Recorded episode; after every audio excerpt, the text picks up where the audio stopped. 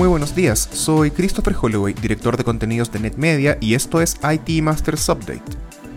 Cada lunes revisaremos en 5 minutos las noticias que más impacto tuvieron en el mundo IT en la última semana, para que comience su jornada mejor preparado. Hoy es lunes 1 de marzo y esto es lo que necesitas saber.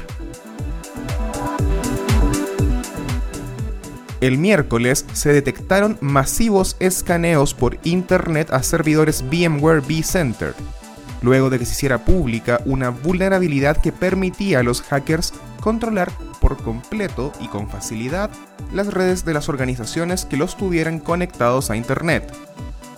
Los vCenters son servidores que se suelen desplegar en redes corporativas de gran tamaño, con el fin de centralizar la administración de VMware.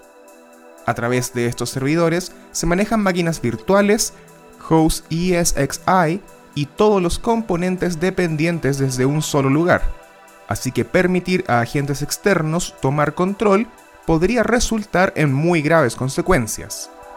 Vulnerabilidad fue reportada en secreto a VMware, quienes sacaron un parche el día antes de que un investigador de seguridad chino publicara la prueba de concepto y se hiciera masivamente conocida.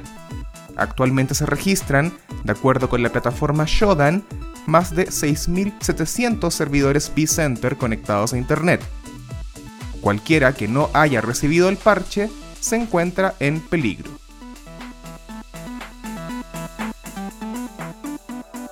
La adopción de DevOps se duplicó en 5 años, reveló una reciente encuesta de Redgate que consultó a 3.200 organizaciones ya es el 74% de las empresas las que usan DevOps en alguna de sus formas.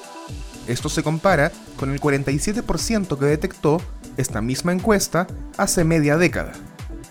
La consulta también arrojó luz sobre los beneficios de DevOps, puesto que el 43% de las empresas que utilizaron esta forma de gestión en sus departamentos de IT vieron un crecimiento de la productividad por sobre las expectativas en este recién pasado año de pandemia.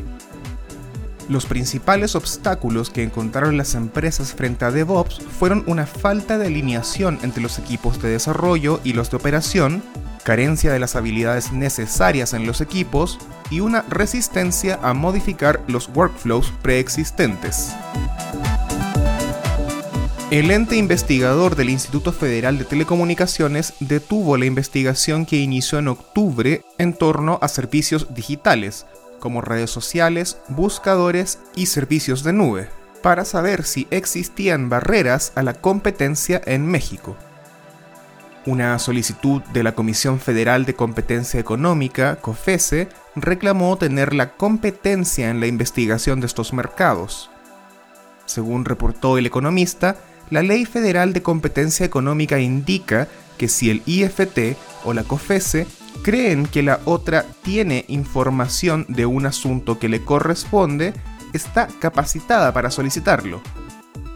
En este caso, el IFT dijo tener competencia sobre el tema, por lo que se derivó el expediente al Tribunal Colegiado de Circuito Especializado en Competencia Económica en estas materias. El tribunal cuenta con 10 días para tomar su decisión, pero el proceso podría extenderse. Eso fue todo por esta semana. Les recordamos suscribirse a IT Masters Update en su servicio de noticias y podcast favorito. Nos encontramos en iTunes, Spotify y Stitcher. Hasta la próxima.